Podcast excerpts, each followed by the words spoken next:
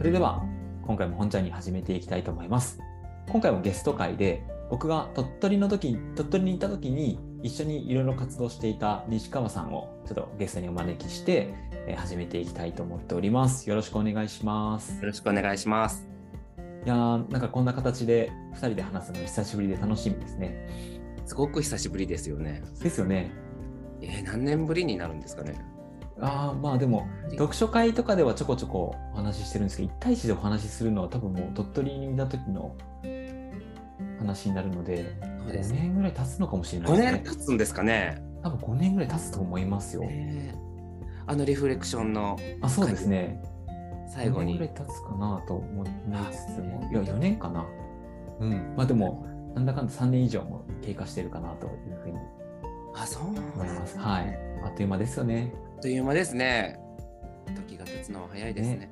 はい。ということで、ね、リスナーの方は西川さんのことを多分今回初めてっていう方が多いんじゃないかなというふうに思いますので、僕がまず西川さんのことを紹介させていただいて、でその後に西川さんの方からも自己紹介してもらうという流れで進めていきたいと思っております。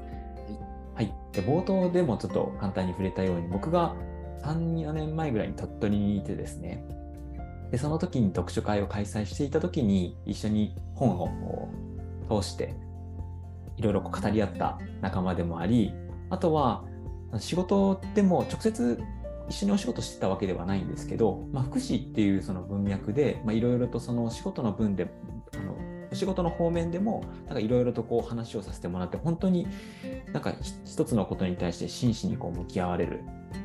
かつコミカルに場をとても和ますなんか明るい性格もあり素敵な方だなっていうふうに僕は思ってですねそれの時に一緒に過ごさせてもらっておりました。ということで、まあ、今日はノブさんっていうふうにちょっと僕は呼ばせていただこうと思うんですが、ノブさん、はいお願いします。はい、えー、はじめまして、西川と言います。えー、そうですね。えーっと、何を話したらいいんですかね。今の仕事を話せばいいんですかね。えーそうですね。ははいい。はい、えー今、えー地域生活定着支援センターというセンターで、うんえー相談員をしています。えーこのセンターっていうのが、うんあのー高齢または障害がある方で、福祉的な支援が必要とする、まあ、犯罪を犯した方に対して、あのーこのセンターで、えー保護観察所とか刑務所の方検察庁の方とか弁護士の方と、あの福祉の関係と司法の関係をつないでいくっていうセンターになります。つないでいって社会復帰を目指して地域生活の中に定着をさせていってその結果に、えー再犯防止っていうものが、あのついていくっていうような、はい。あの仕事になっていてこれが3年前からですかね、うん。うん。僕が入ったのが3年前。でこの定着支援センターというセンターができたのは10年ぐらい前うん。からになるんですけど、あのそういうセンターで働いています。うんえーいやー福祉の仕事はい。っていうところでその障害とか高齢の方と話をしていく中で、なかなか話がうまくできないので、うんできないというかコミュニケーションをどういうふうに取っていったらいいのかっていうところを今すごく勉強しているところです。うんありがとうございます。まあ、具体的にこうコミュニケーションっていう話が出てきたんですけど、はい、どういうところがこう難しさといいますか？そうですね。なんかあの、まあ、障害があるとか高齢とかっていうものじゃないんですけど、はい。自分の中の固定概念みたいなものうん。それぞれがあってそれぞれの正義っていうかそれぞれ正しいと思っていることうん。に関して、そこをうーんと福祉の方に導導くっていうかはい。何何て言うんですかねその自分の考えていることを相手に伝えるっていうことがうんこんなにも難しいんだなっていう、うんあのまあ、正しいっていうものが何が正しいのかっていうのは分かんないんですけどはい。自分が思っていることをうんその人に伝わる言葉で伝えるうんためにはどうしたらいいんだろうっていうのうんをすごく考えています。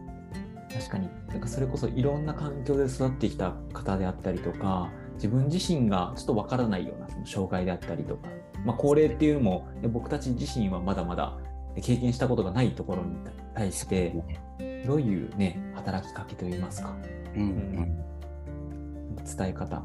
あと聞き方含めて。そうですね聞き方、うん。本当にそこだと思いますね。されますね。ちなみになんかきっかけはあったんですか？このお仕事をされようと思った。仕事のきっかけは、まあ、でもあの自分のうん。父親がうん。福祉に、なんていうのか福祉を必要とする側の人間になった時に、はい。あの今まで全然自分の世界になかった福祉っていうものがうん。突然現れるというか、うんそうなった時にすごく必要なんだっていうことに気づかされてでその対応してくださった福祉関なんていうのかな医療ソーシャルワーカーの方がはい。ついてくれたんですけどその人の仕事がすごく何ていうんですかねなりたいなと思いました。うん大人になってからなんですけど同じような人になりたいなと思ってはい。そこから勉強してっていう感じですかね。えーちなみにちょっと聞いてみたいなと思ったんです。けど、そのなりたいなと思った人はどういう部分が西川さんにとってよくこう見えたというか。その僕はちっちゃい時から、はい。あのまあ、父親がアルコール中毒だったので、はい。あの何て言うんですかね自分がどうにかしなきゃとかってずっと思いながら生きてきて、でお金のこととかっていうことに関してすごく、うん。シシビアシビアというかずっとお金のことばっかり考えながら生きてきてたので。はい。それが大人になって仕事をしだして父親との関係性がもっと悪くなっていった時に、そのソーシャルワーカーに出会ったことでうん、あ相談すればよかったんだとあかここーにこういうのがあるんだとかっていう、福祉っていうのがイコールボランティアみたいなイメージしかなかったので、うんうんこんなに自分を助けてくれるんだうんとかっていうのをもっと早くになんで知れなかったんだろうとか、うん。知るタイミングがもうそのソーシャルワーク医療ソーシャルワーカーはい。との出会いだったのではあなるほど。そこですごく何て言うんですかねもう神様に見えたっていうかうんあ救われたってはい。この時思いましたね。うん。でこう知らないっていうことがはい。何て言うんですかこんなにも人生を損損するっていうわけじゃないけど、はい。苦しかもっと早くに知れてたらうん。こんなに苦しまずに済んだんだって思ってうん。自分と同じような人うん。って他にもまだいっぱいいるんじゃないかと、はその人たちに僕は伝えていくことができればうん。その自分の人生というかうん。誰かの役には立つのかもしれない、うん。むしろそういうふうな同じような立場になりたいうん。と思いました。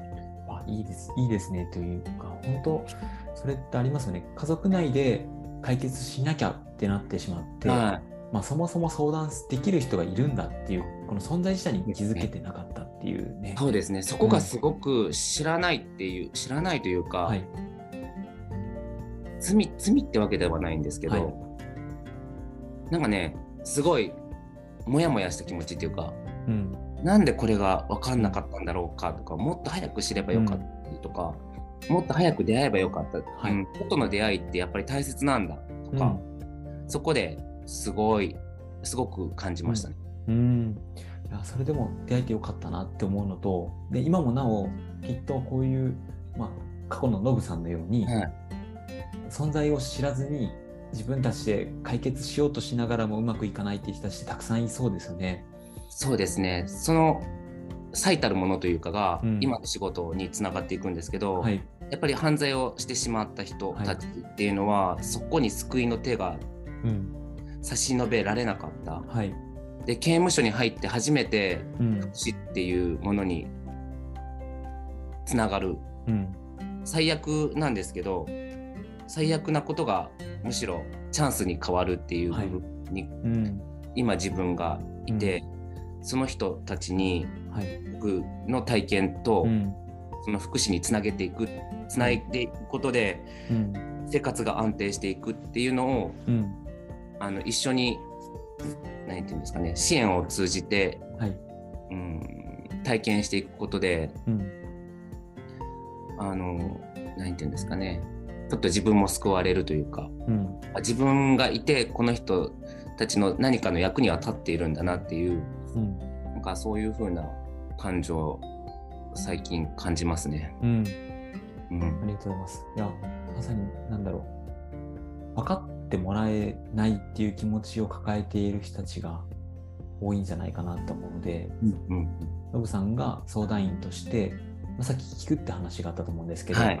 聞いて完全に分かることはできないかもしれないんですけど、うんうん。分かろうとする人がいるって自分のことを分かろうとしてくれている人がいるっていうことだけでもその事実だけでも何かこう救われるような気がする時ってあるんじゃないかなってねえ僕は思います。いいんだろうなって思うんですけどね、うんなんか安心感を持ってもらいたいあの安心感ですねうん。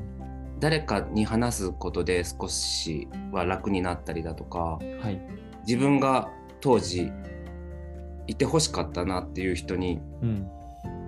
なれるようにうん。少しでもうん。と今思いながらうん。その聞くっていうところですね、はい。聞き方とか、うん。普通の聞くではなくてなんかあの耳辺にはい。何て言うんですか、はい。提供する、はい。はい。はいうんうんああの聞くっていうのをうん。最近意識しながらやっているつもりなんですけど、はい。それがすごく難しいなと。自分の意見を言いたくて仕方がなくなるので、うん、そうですね自分自身が思っているこうあった方がいいんじゃないかって思うところと、なんか違うところと触れるといろいろこう思うことが湧いてきますよね。そうですね。なんかただただ聞くっていうだけでい。いのに、そこに自分の意見みたいなものうをん。入れようとしてしまうのをうん。今は押し殺す。うん。押し殺す、うん、止めるようにうん。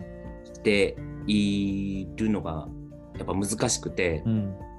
その人が何を話したいのかっていうところの主となる部分みたいなものを受け止めるその何て言うんですかね視野うん。を広げていくっていう部分もまだ狭いなと思っていて、うん。これをどうやって広げていくのかとか、いろんな何て言うんですかね見方でその人、全体を知るっていうかうん。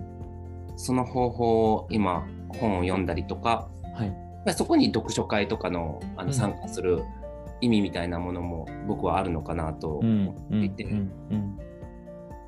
なんか本を読むっていうことが得意ではないのではい。いろんな人のいろんな意見を聞かせてもらいながら、うん。そこの中で自分にピッと合ったものをうん。受け取りたいうんな感じですかね。うん。いやまさになんか読書会って本を正しく理解することじゃなくて、うんうんまあそれそれぞれの状況によって全然異なってくるものだと思うんですよね。うんノブさんのように、ね、こういう課題感があって、そのことをよりいろんな引き出し持ちたいっていうあり方もあってもいいし、純粋に楽しむっていうのもありありだと思うし、なんかそういうような形で活用してもらえるのはとても嬉しいなと思いますね。これからもよろしくお願いします。はい、こちらこそよろしくお願いします。